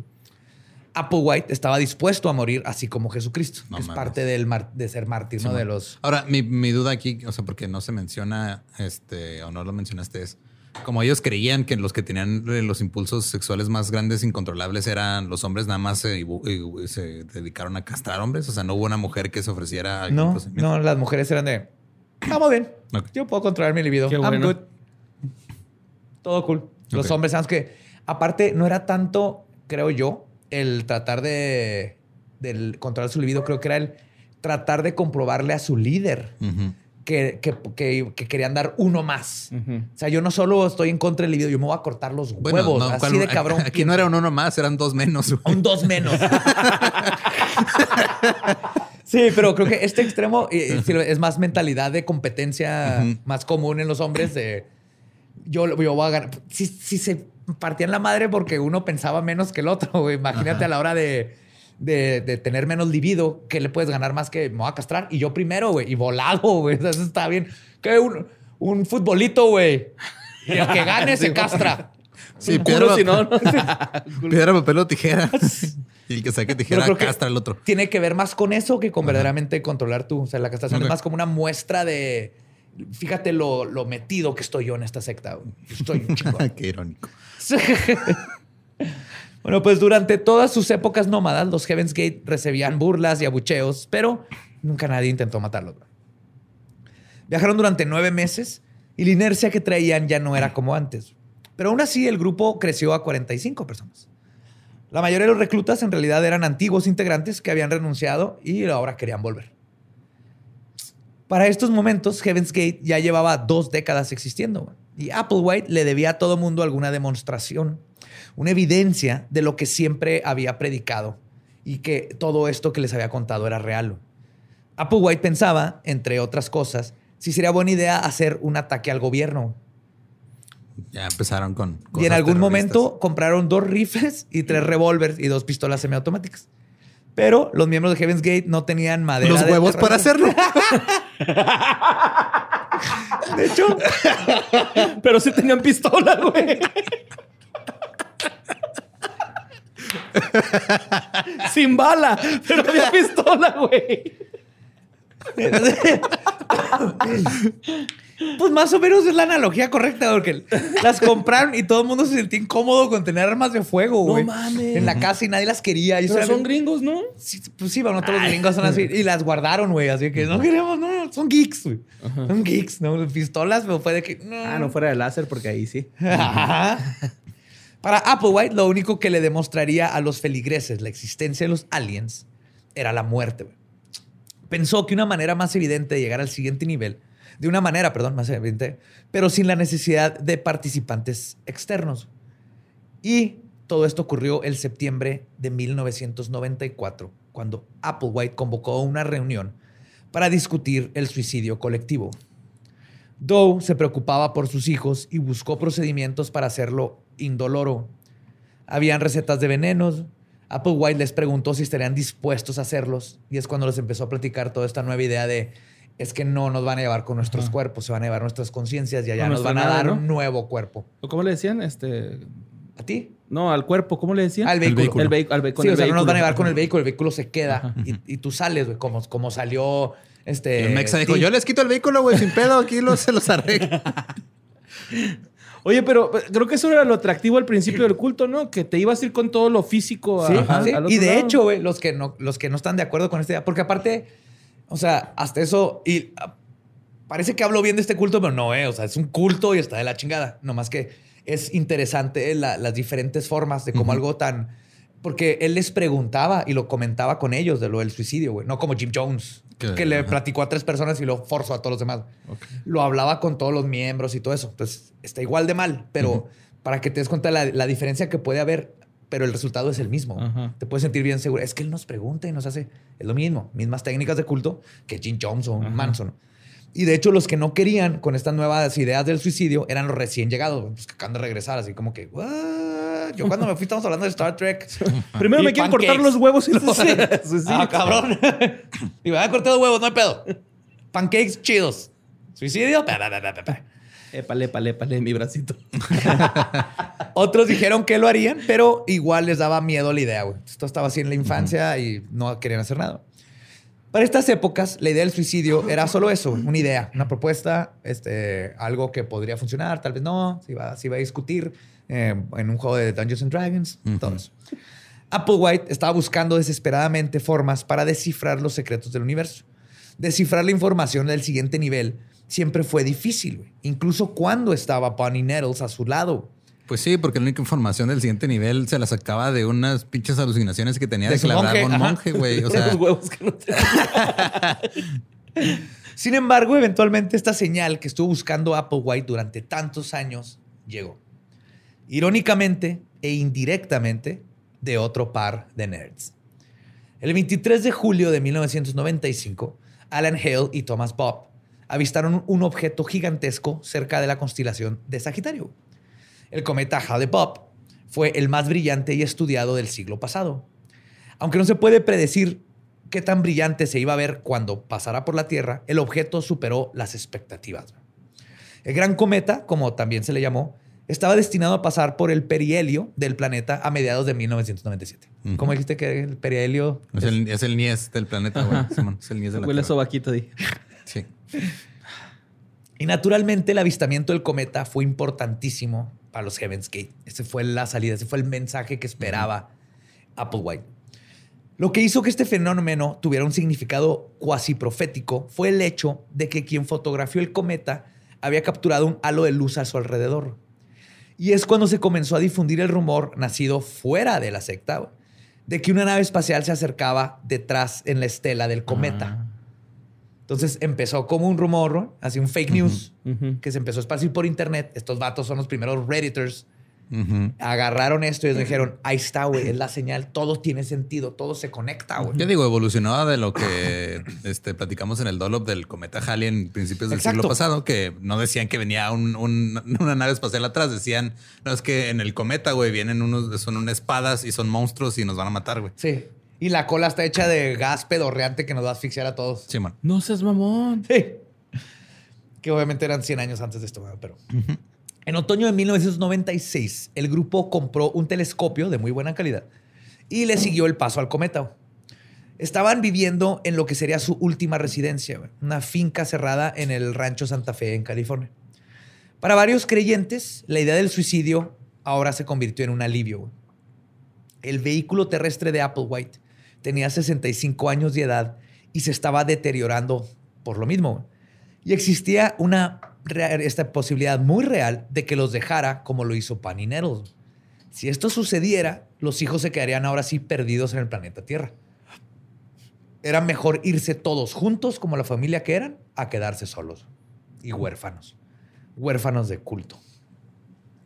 El primer paso fue crear un sencillo veneno hecho con barbitúricos y vodka. Luego grabaron videos de despedida que enviaron por correo a sus familiares. En ellos, el líder describía el esperado encuentro espacial y los miembros se presentaban ante la cámara de dos en dos, uno lo del otro. Por último, antes de emprender este sublime y anhelado viaje, los Heaven's Gate asistieron a una última cena. Fueron a su restaurante favorito llamado Mary Callender's. Pensé que hay hop. No, Por los hotcakes. más o menos, güey. Pero sí es como un, un Grand Corral. Slam sin huevos. Pero Mary Callender's es como un. Es como un IHOP, un, un, eh. Golden Corral, sí, es un, un Applebee's. Ok, ok, Es, ok. es- es Todo una cadena. es una cadena. Un mesero le dijo al periódico, y cito, todos pidieron exactamente lo mismo. Se preparó todo antes de que entraran. Todos pidieron tés helados, cenaron ensaladas con aderezo de vinagre y de tomate, pot pie de pavo para el plato principal, tarta de queso con arándanos encima de postre. Parecían muy amables y muy educados. Nadie parecía deprimido en absoluto. Obviamente este, esto lo dijo después, Después de... se suicidaron. Ajá, se dio cuenta. Sí, no mames, no me dejaron propina y ya se murieron todos. Les voy a tumbar los tenis. Robándolo. Y aunque la depresión tiene muchas caras y nunca hay que asumir que porque alguien no parece deprimido, entre comillas, está bien, en el caso de los Heaven's Gate, su felicidad era genuina. Su misión en la Tierra estaba por terminar. Y es así como el 26 de marzo de 1997 se descubrieron los cuerpos de 39 personas envueltos en mantas moradas. Más que envueltos, estaban tapados. En la mansión de los Heaven's Gate. Entre ellos estaba su líder Marshall Applewhite. Los miembros de la secta planearon cuidadosamente sus suicidios. Se quitaron la vida por turnos. Algunos murieron 24 horas antes del descubrimiento, otras habían estado muertas varios días antes. El médico forense del condado, el doctor Brian Blackburn, dijo que, y cito, muchos de ellos llevaban una receta metida en los bolsillos de la camisa que describía el método de suicidio. Estas instrucciones la llamaban la rutina. Y haz de cuenta que llegaron y eran las literas, y en cada litera tú veías un cuerpo tapado con una manta morada y nomás eran los piecitos con los tenis Nike Ajá. negros. No se me. ¿Negros? ¿Los tenis eran negros? Eran negros. Ya sé. Todo esto es para llegar a eso, sí. Todo esto es para llegar a los pinches tenis negros, güey. Sacaron de pedo, güey. Entonces, este, la- en, básicamente lo que decía la nota es, y cito, toma el pequeño paquete de pudín o puré de manzana y come un par de cucharadas para dejar espacio para verter el medicamento. Revuélvetelo y cómetelo con bastante rapidez. Luego bebe la porción de vodka, recuéstate y relájate. El mismo Blackburn dijo que en el basurero de atrás de la casa encontraron bolsas de plástico atadas con bandas elásticas. Los Heaven Gates usaron las bolsas para ayudar a que las víctimas se asfixiaran y acelerar la muerte. Entonces se tomaban el drink y luego alguien les ayudaba, les ponía una bolsa. No, No, los nomás les ponían la bolsa para que cuando se quedaran inconscientes con la bolsa puesta perdieran más rápido la oxigenación y- se murieran. Para que no les doliera tanto. Ajá. Y para que no fuera a fallar de que fueran a sobrevivir la sobredosis. Eh, güey, ahorita que estás diciendo esa madre, me acuerdo que en el Red Dead hay un, una casa, ¿no? Que llegas Sí, y hay de un güeyes culto. secuestrados y luego llega un puto ovni, güey. llega un ovni, es Heaven's Gate. Ajá. No mames, ¿Es qué loco, güey. ese pedo. Sí. Bueno, pero ahí sí llega el ovni. sí. Mira, aquí no nos consta que no llegó. Ajá. No ¿Eh? nos consta que no se fueron. Sí, es cierto, güey. Sí, es cierto. Para la mayoría de ellos fue una muerte asistida. güey. Y cito, los suicidios se llevaron a cabo de manera inmaculada, güey", dijo Blackburn. O sea, hasta eso lo hicieron de la manera más humana, güey. Fue básicamente sin, Sin, sin dolor. dolor y, ¿cómo se llama este? Lo que debería ser legal. Eutanasia. Eutanasia. Eutanasia. Oye, Eutanasia. ajá. ¿El vodka para qué era, güey? Como para que se hiciera la Es mezcla que del mezclar veneno o bar- algo así? barbitúricos con alcohol es muy malo. Ah, ok. Es una muy mala combinación. Se le han dado un speedball, ¿no? A huevo, güey. Ya te vas chido acá. John Belushi. Pues un hecho particularmente macabro es que los suicidios se produjeron en tres turnos. Dos de 15 personas y uno de 9. El primer turno tomó el veneno y fueron ayudados por el segundo turno, que los ayudó a taparlos, se despidieron de ellos, les pusieron sus bolsitas en la cabeza. Cuando murieron, les quedaron las bolsas, las tiraron, seguían. Luego, el tercero ayudó al segundo. Finalmente, los Heaven's Gate se redujeron a dos personas, las cuales no estaban envueltas con estas sábanas moradas. Todo apunta a que Applewhite estaba en el segundo turno. O sea, no quiso ser del primero, pero los dos que iban a quedar le dijeron, no, tú, tú te tienes que ir a huevo, ahí te alcanzamos. Si no, cabrón, no te vas a rajar. A ver, pendejo. Tú dijiste, güey, llevo pinches 20 años aquí, ya no tengo huevos. Pero es lo que sea al principio que el- este güey sí creía lo que predicaba. Simón. Sí. No había policía, no nada. O sea, sí estaban creyéndose. Está igual de mal. Pero es increíble Es cómo... que sí se, la, sí se la tragaron con todo. Todititita, con todo barbitúdicos y vodka. Sin huevos, pero Nada más mencionamos genitales y nos volvemos niños de secundaria. Sí, güey. son tan divertidos, güey. Son místicos. No. Son místicos. Otra cosa perturbadora, que para mí más que perturbadora es hunting, digo que no existe la palabra hunting, fue la canción que cantaron antes de comenzar sus procesos de suicidio. No mames. Entonces, se sabe que cantaron esta canción y hay una grabación de la canción. No es, la ca- no es el día que, que era- pero ahí está la misma canción. Y aquí traigo un pedacito, güey. Dura más, pero la, la recorté. Ajá. Pero creo que cuando escuchen esta canción, la cantaron y luego empezaron ya con todo el ritual de que se murieran los primeros y lo todo. Ram, si la puedes poner, please.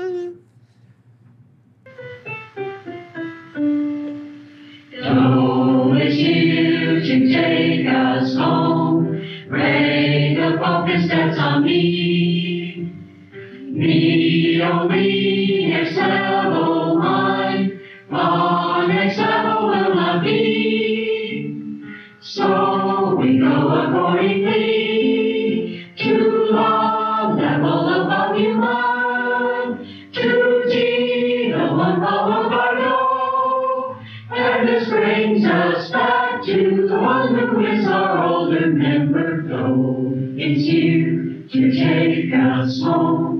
Ray the focus on me. Me, oh me, level mine. Next level will not be. So we go accordingly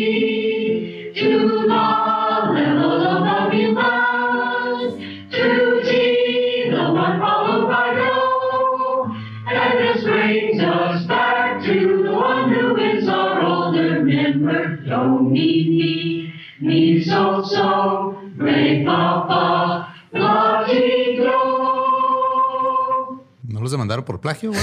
ya sé, es, es The Sound of Music del 65. güey. No, pero, o sea, me, me saca así.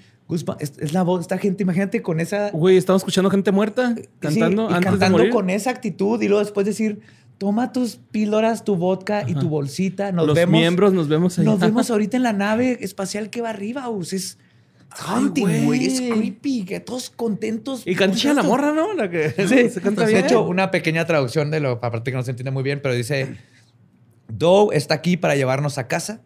Re es el foco que está en mí. Mi somos nosotros, la mente del siguiente nivel. Fa, el siguiente nivel seré. Así que iremos con gusto a la, el nivel arriba de humano, a ti. La que era la segunda de Do. Y esto nos regresa a quien es nuestro miembro más antiguo, Do. Y básicamente es más larga la canción, pero esta es la parte donde plagiaron completamente Do Re Mi de miau, Sound miau, of miau. Music.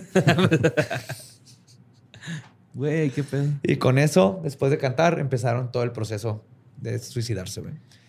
Y un video publicado de la escena del crimen mostraba los cadáveres, como les contaba, acostados boca arriba en literas y colchones, y uno sobre una larga mesa plegable. güey. Algunos tenían lentes al lado de ellos. Todos tenían una identificación en los bolsillos delanteros de sus camisas, como para prepararse por el Sí, viaje en la gran nave del cielo. ¿sí? Y también había maletas a los pies de las literas, que algunos pensaban que se iban a llevar sus pertenencias. Sí, a huevo, pues. Como Y- aeropuerto, ¿no? sí. Tienes que enseñar tu IFE, tu maleta. Ajá. Y muchos Y llevaban. calzones rojos para el amor, güey. Y sí, amarillos para amarillos el dinero, güey. negros para el beso Y negro. el iPod. Negro. y muchos llevaban en su versión de Caronte Ujú. 5 dólares y una moneda de 25 centavos. Pues lo En la que les bolsa. tocaba el día, ya no lo iban a usar. No, se lo iban a llevar. Eh, Se lo iban a dar de, para comprarse así unos chicles. Hijo, güey, luego en esas épocas había la- las divisas alienígenas estaban bien caras, güey. el tax, güey. Hombre, el tax está altísimo. Sí, uh, no, compa, no le alcanza para cruzar al, al siguiente nivel. No, lo puedo llegar como a la mitad de aquí a la luna, pues no hay nada, ¿eh? No hay nada ahí. Si se baja y se va a morir. Va a congelar Es- en el. le dicen el en río Bravo En a la el luna. vacío del, del espacio. Pues Nick Mats- gente. Matsorix fue quien descubrió los cuerpos después de que uno de sus empleados, que era ex miembro de la secta, recibiera un paquete que contenía los videos y una carta de despedida. Nick también estuvo en parte en la secta. Según Matsorix, la carta decía, y cito, para cuando se lea esta carta, todos nos habremos despojado de nuestros contenedores. En los videos, la gente parecía muy optimista y satisfecha por pronto llegar al siguiente nivel. Es, es que es súper creepy, Es güey. que eso es lo que me saca un chingo de pedo. O sea, desde. Todos- Fue voluntario, güey, ¿no? Acá. Todos fue voluntario, güey. Todos. Nadie los forzó. Ellos verdaderamente creían en esto, güey. Pero ese nivel de manipulación es más- todavía más cabrón. O sea, porque es. es- es- te, te metieron la idea a tal grado que te la. O sea. Que tú solo te dejaste. Ajá. Y no, y no hubo violencia. ¿no? No, no hubo este el- grandes momentos de este, aislación. Te podías ir cuando quisieras. Y aún así, con el poquito, este, las poquitas cosas que usó de reglas de culto y técnicas de culto, cayó un chorro de gente. Un chingo. Y al principio muchos pensaron que todas las víctimas eran hombres de entre 18 y 24 años. Pero Adam Fermer, quien dirigió la investigación, dijo que la mayoría este, eran mujeres. Y todo empezó así. La mayoría son mujeres. Sí se escuchaba más voz de morras en la, en la canción, ¿no, sí, güey? pero Sí, no. Pero eran castrati.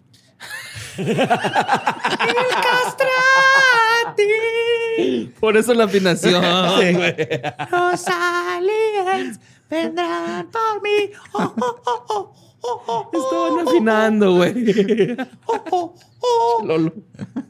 Eran 21 mujeres y 18 hombres.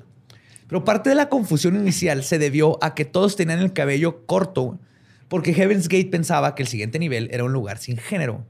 Y desde antes de llegar ahí, y por la filosofía que les conté, buscaban eliminar cualquier característica que denotara feminidad o masculinidad. O sea, siempre están tratando de, Sí, andróginos. de ser andróginos. Ajá, exactamente, no binarios. Se quitaban la ceja y la madre. ¿no? Sí, de hecho los hombres tenían, así como que les controlaban los pancakes, era, tenías una forma específica de cómo rasurarte, si tenías pelo facial, cejas, todo. Todo eran idénticos, todo.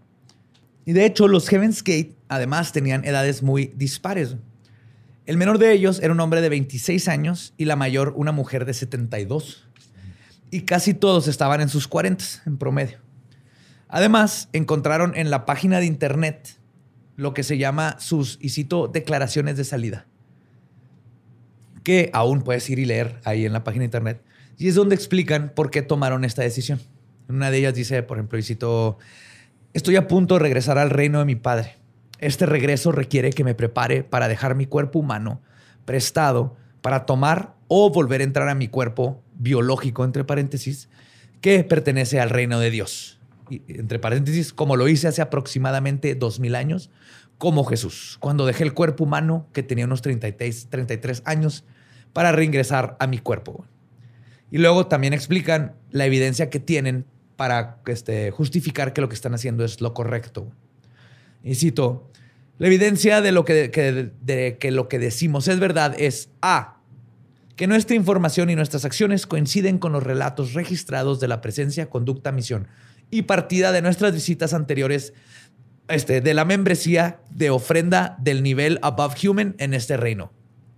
¿Qué chingado significa eso? Nada si más se suscriben a. Patreon del nivel 3 a- para arriba, pueden estar en un Q&A con nosotros. B.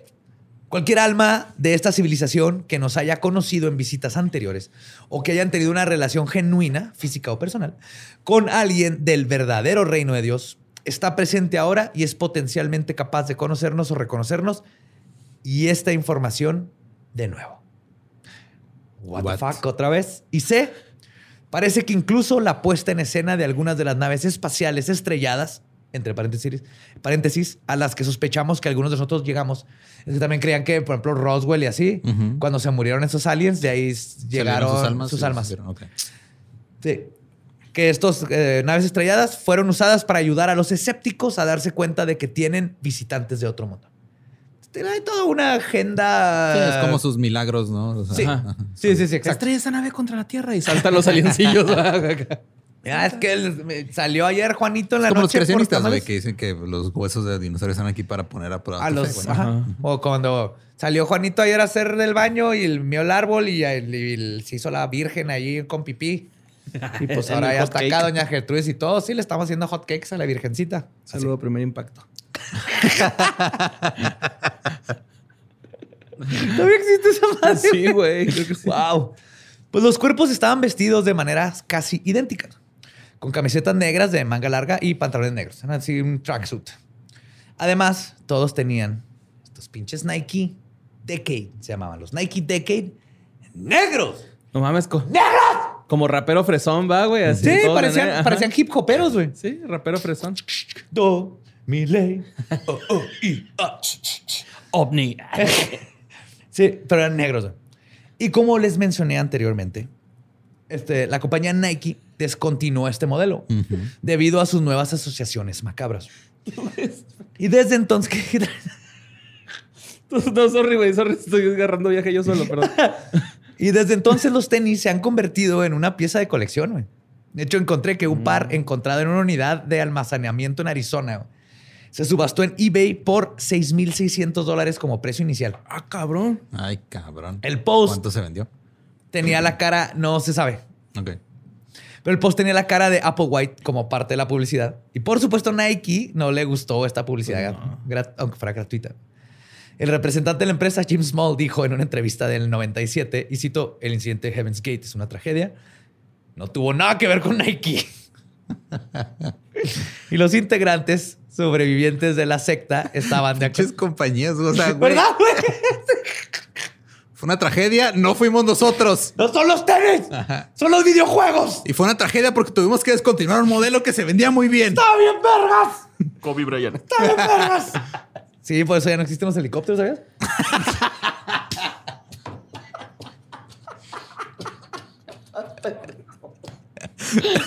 Pajarito, güey. Pajarito.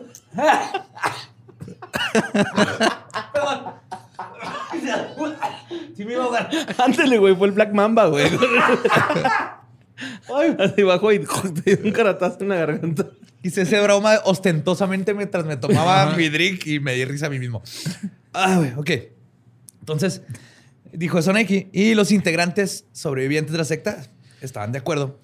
Y aquí es aquí donde salió a la luz la razón de tan icónicos y notorios tenis. Al fin, llegamos a este punto. Estaban en oferta en Payless. Literalmente Eso es, güey. No mames. Estaban en oferta en Payless, güey. No mames. Estaban bien pinches varas en oferta en Payless, los compraron. Era- no me acuerdo si era Payless o Kmart, pero... No, no creo que sea Payless porque No, Payless ajá, no maneja era Kmart marcas. o algo así. Estaban súper baratos en Para los oferta. que no Ross, entienden qué todo. pedo, aquí en la frontera, bueno, en el lado gringo había antes, todavía no- ya no existe Payless, ¿verdad? No. No, este, no. era Pero tía- es tres hermanos. Ah, es que eh, tres hermanos es, mex- es juarense, ¿verdad? También nada más. No, no no sé. No, creo- bueno, no sé. Pero Pues Payless- era, era una zapatería que vendía tenis varas. Ajá. Todos pero eran idénticos como- a todo lo de moda, pero Eran, eran imitación. Ajá. Pero así de que te los ponías más de cuatro meses y te apestaba la pata, ¿no? No, la neta, eran lo mismo, güey. Por ejemplo, yo tenía los BK Knights, que eran los British Knights, que era el equivalente a, ¿A los a los- Caseys, no? ¿O no, a los? Reebok. A los Reebok, sí, es cierto. Eran los Reebok de estos güeyes. Eran y duraban lo mismo, güey. Ajá. Sí, yo tenía los. Andy, McDo- Andy McDonald, güey. Sí. Que eran Pues, los Hawk. Así como cuando salió los Airwalk, ellos tenían su... No, los Airwalks son de Payless. Bueno, Sí. después se fueron a Payless. Ah, eran los Vans y sacaron los Airwalk. ¿no? Bueno, el punto es que era Payless. Pero sí, los encontraron bien baratos, güey. Por eso los compraron. En todo ahorraban. Y todo el mundo igual dijeron, estos tenis bien chidos para todos. Wow. ah, Igual hubieran en- encontrado unos Adidas Samba en oferta y ahorita hubieran descontinuado los Adidas Samba. Así de fácil. güey. Y para los investigadores, el siguiente paso, después de encontrar esta horrible escena, güey, fue notificar a los familiares. güey. Pero el pedo, o sea, cuando. Porque lo que yo me acuerdo es de que el güey este que encontró, que no me acuerdo cómo se pedaba, el, el que iba con su jefe.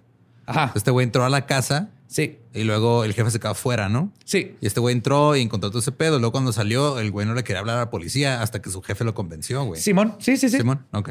Sí. Y luego ya hablaron nomás dijo, sí, tenemos un tipo anónimo acá, este, es- hay un chingo de gente muerta. Y, no y es que vamos a ver que hubo ahí un pedo cuando con este vato. va, va. Ajá.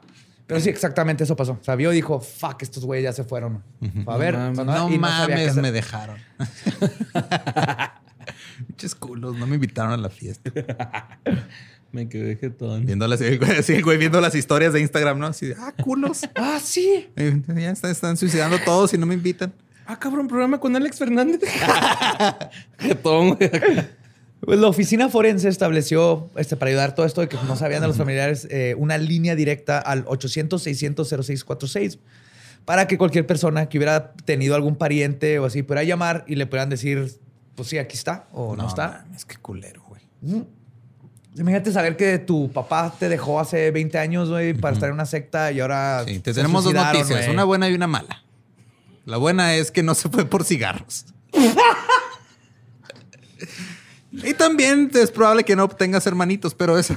La mala es que se ha suicidado. La otra buena es que está en un ovni. La otra mala es que por su culpa van a descontinuar esos pinches Nike que están bien vergas. Están bien vergas, güey. Búsquenlos. Sí, están chidos. Sí, otros así como los de Y me Night cagan los tenis negros, güey. Y es así como estas personas siguieron a Marshall Applewhite hasta la muerte. Sin embargo, los 39 encontrados en la casa del rancho de Santa Fe no fueron los únicos que perdieron sus vidas. El 7 de mayo del 97 se encontró el cuerpo de un ex miembro de Heaven's Gate en un hotel cerca de la mansión. Al lado de él había otro ex miembro inconsciente. Los dos estaban vestidos de la misma manera que los del suicidio original y también estaban cubiertos con mantas moradas. Uno tenía una bolsa de plástico en la cabeza y el otro, el que no murió, tenía la bolsa a un lado, no se la puso. ¿No murió? No. Lo encontraron vivo, güey. Sí. Sí, sí. Qué, Ay, güey. qué oso, ¿no? Así tapado con tu. Así que, güey. Sí, se me abrió fue los ojos nave. y verga, se ve que se me ha olvidado algo, güey. ¡La bolsa! Se sentía bien chido este pedo, no bien mareado, güey. Sí, ah, estuve bien vergas, pero se me fue el ovni. No mames, güey. El muerto fue identificado. Nunca he hecho nada bien en mi vida.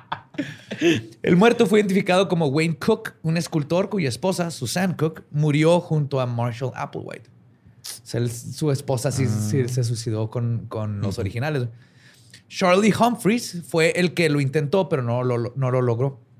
Él estuvo en Heaven's Gate intermitentemente del 75 al 97. Pero su lealtad siempre estuvo con Applewhite.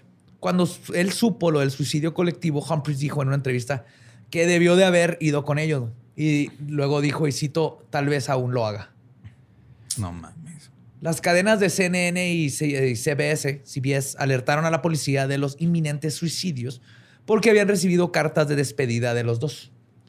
Otro exmiembro, James Perky Jr., también se quitó la vida el 11 de mayo en aras del seguir la nave que venía detrás del cometa. O sea, muchos dijeron, Güey, sigue. Todavía lo alcanzamos. Ah, cabrón. Sin saber que las naves espaciales no son como los camiones en México que se paran en donde tú quieres. No, tienen paradas específicas y si no estás a esa hora se va a ir y tienes que esperar al siguiente ovni. güey. Como IT que casi lo dejan, ¿no? Ajá, exactamente. No vuelan en la pinche bicicleta y se queda el IT, güey. Así es.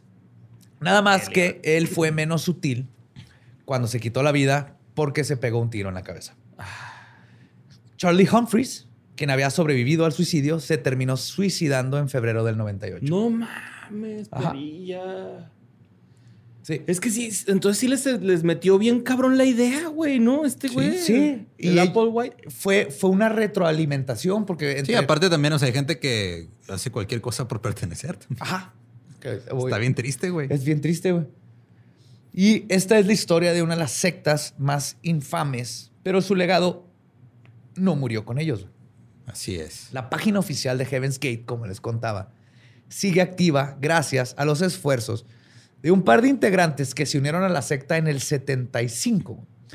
Sarah y Mark King, quienes decidieron permanecer en sus vehículos para cumplir con la mundana, pero noble y necesaria función de responder los correos electrónicos. ¿Cómo se llama esa madre? Porque tiene un nombre aparte, ¿no? Le pusieron otro nombre a la...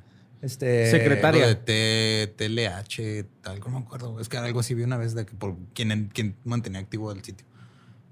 Eso sí, no, no, no, no, no Ok. lo vi.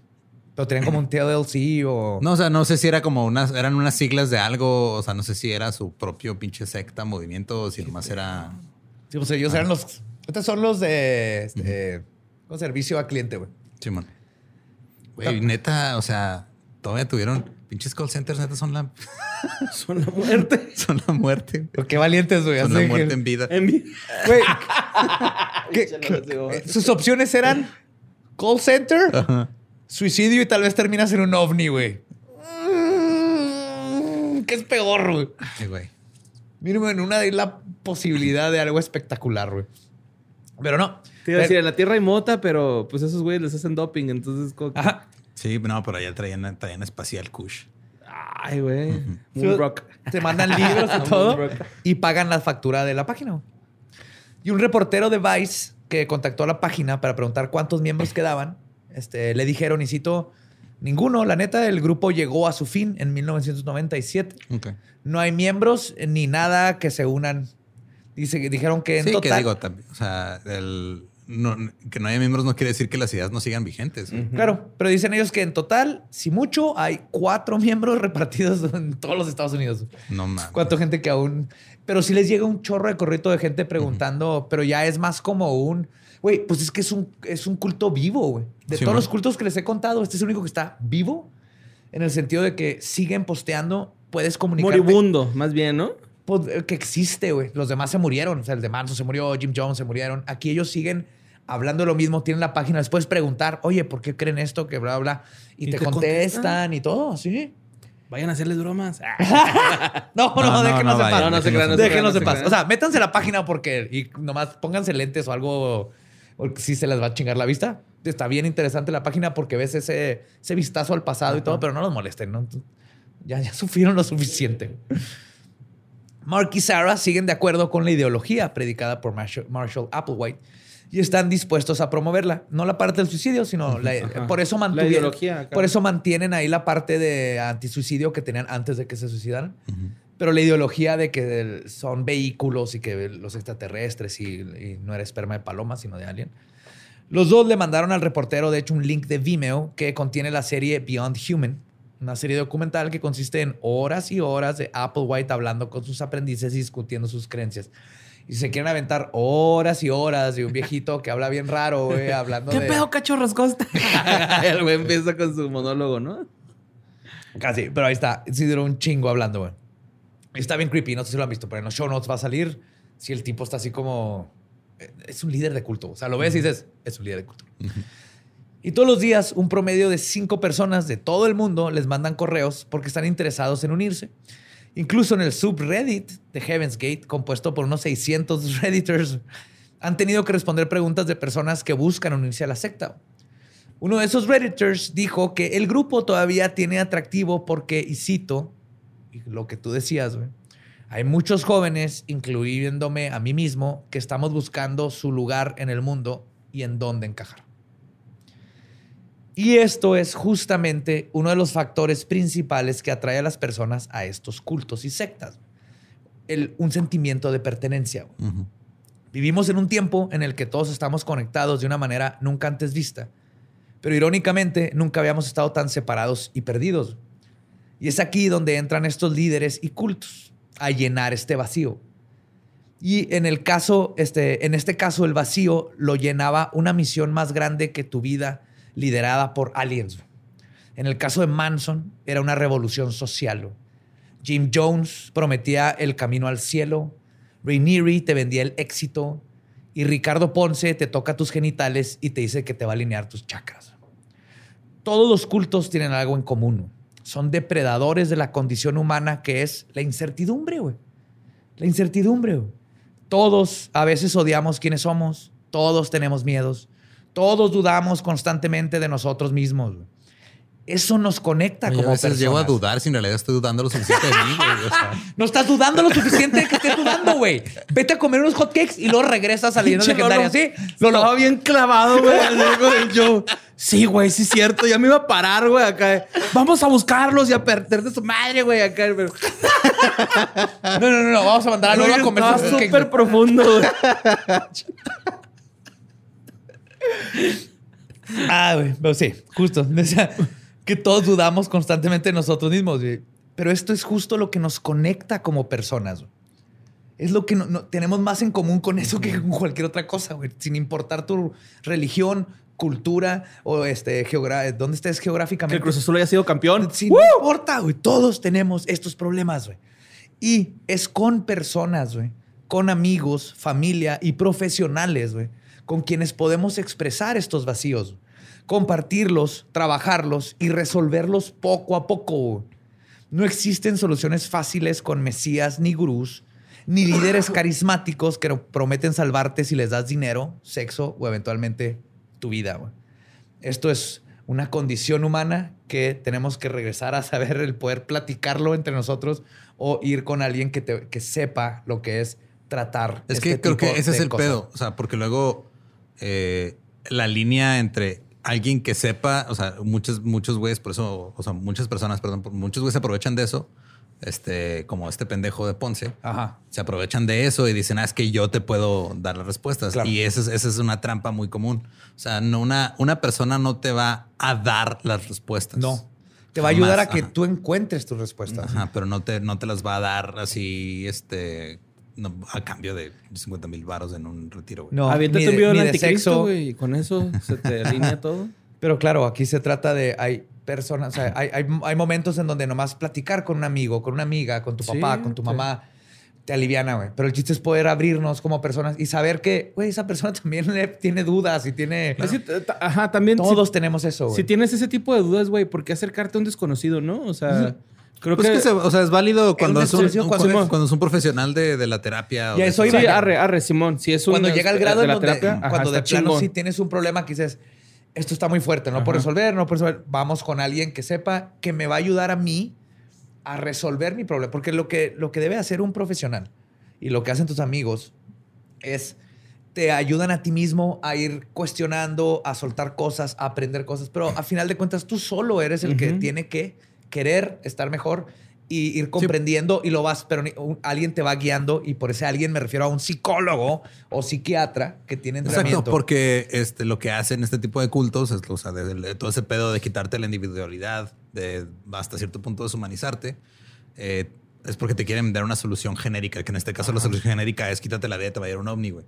Pero cada quien es diferente. O sea, no- tus circunstancias no son las mismas que las mías, güey, o que las de Badía. Sí. Entonces, la misma solución para el mismo problema que podamos tener en común van a ser diferentes para cada quien, güey. Y es por eso que no te no puedes comprar una respuesta así nada más porque sí, güey, ni que fuera el pinche rincón del vago o una referencia más actual. Sí, sí, Eh, eh, y lo que, lo que es, es nada más es un, es un proceso, o sea, es un proceso que es individual y que puede ser guiado por un profesional. ¿Por qué crees que no vas con un psicólogo y están 60 personas más ahí con el psicólogo? Pues y- porque y ya es- todos es lo mismo. Hay que alinearte tus chakras, deja Por te lo toco mismo, la es- vulva. Es, individual, güey. Es, es, Es, es un es proceso tuyo. individual, tío. Y porque- puedes compartir tus experiencias si quieres, pero no es de a huevo y el compartir tus experiencias no este, va a determinar este, completamente las experiencias de alguien más. güey. No.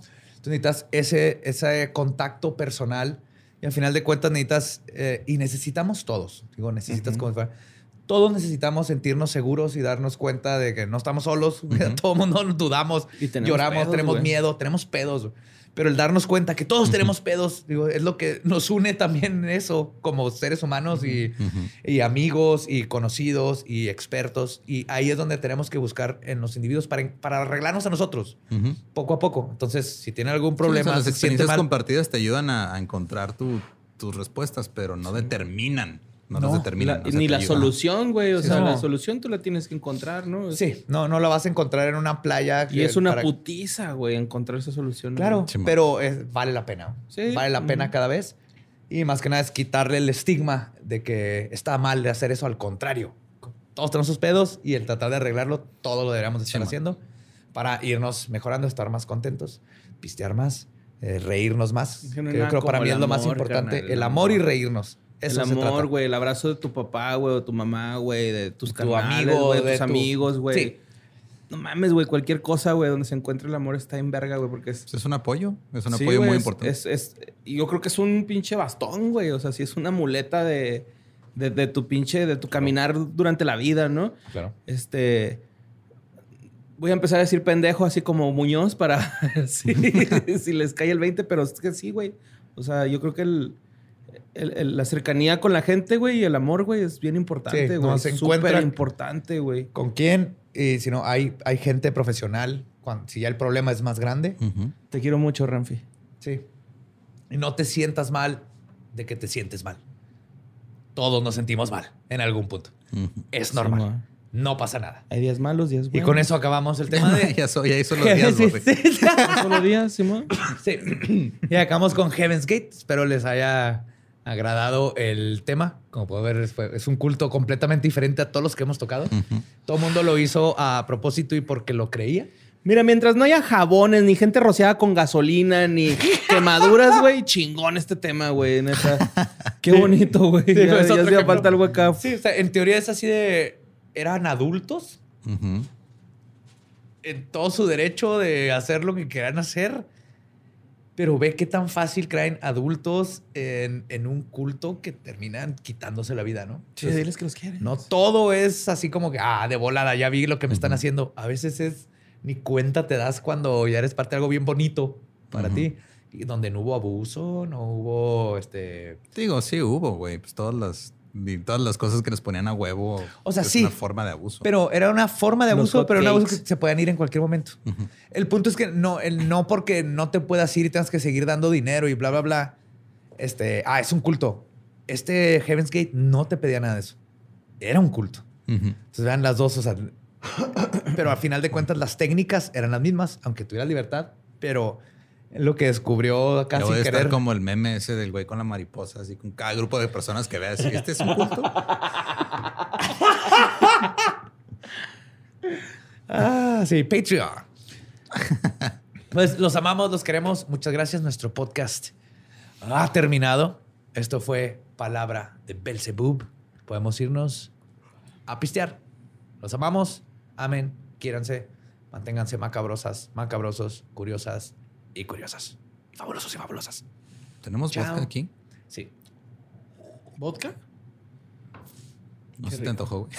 Sí, de hecho sí, ¿eh? Con jugo de uva. Vodka Ay, water. Vodka de, con de agua. secu, ¿no?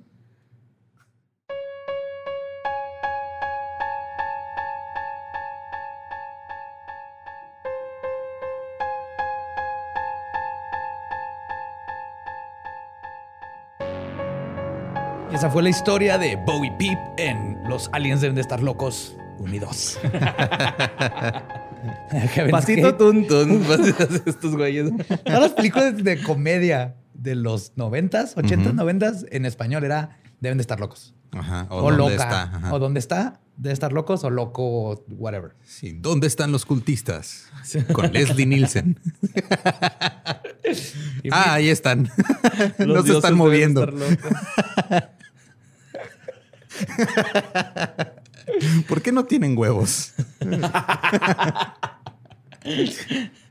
Saben, aléjense, aléjense de estas cosas. Cualquiera puede caer.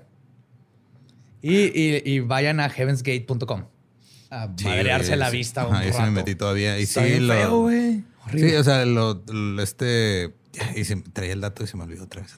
Pero sí, o sea, los que están manteniendo la página este, se hacen llamar sociedad, no me acuerdo cómo, pero que tiene que ver también con lo de Heaven's Gate. Sí, es que ellos hasta dicen en la página, ¿siguen creyendo en lo de Heaven's Gate? Sí. Nomás, pues no, no se van a matar. Ajá. Ni lo harán. No, porque tienen que seguir esparciendo el mensaje. Ajá.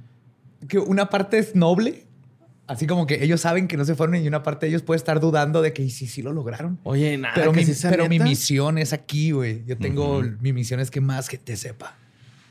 Sí, mira, T-E-L-A-H Foundation. Tela Foundation. ¿Tela? Ajá, con H. O sea, Tela como fundo, albur, güey. De la Foundation. Ajá. Entonces, Tela Foundation es la que. Son Mark y Sarah King y son de Phoenix. Órale. Cool. Ajá. Y ahí, ahí siguen con atorados en el, el pasado con su página. güey. Contando todos los días. ¿Cuánto falta para el Hal Pop? ¿Otros 200 años? No, miles. Miles. Ajá, como dos mil, al- algo así. Upsi. ¿Y tendrán todavía Nikes? No, ya no, güey. No sé si a ellos les tocó, si los tendrán guardados los de ellos. A lo mejor, ¿no? Espero, porque ahorita le pueden sacar una muy buena lana en eBay. Ujú. Qué bueno que no lo hacen en playa porque a lo mejor tienen unas patotas. Ah, pues hablando de Nike, no se olviden que tenemos merch bien chido. Ya llegaron nuevas cachuchas. Estás aprendiendo a hacer menciones cada vez más orgánicas. Estoy ¿Eh? orgulloso de ti. Todos hemos estado aprendiendo algo de los otros. Así es. Sí, este, hay, hay muchas cosas. Hay playeras, tazas, tarros, vasos térmicos, gorras, eh, pins, stickers, chingo de cosas. Un chingo. Y para los que están en Patreon, hay cositas que no puedes conseguir en las tiendas, que es un bonus plus de nuestra parte para ustedes que los amamos. Todo lo que tienen que hacer es este, no cortarse los huevos, déjense los puestos, nada más. Métanse a patreon.com también ahí está todo el pedo. Más si fácil. quieren ver los proveedores de merch, métanse ahí a leyendaslegendarias.com o chequenos en las redes sociales. Ahí cada rato se publican también. Totalmente indoloro el proceso. Simón. ¿Y los precios? No te van a costar un huevo.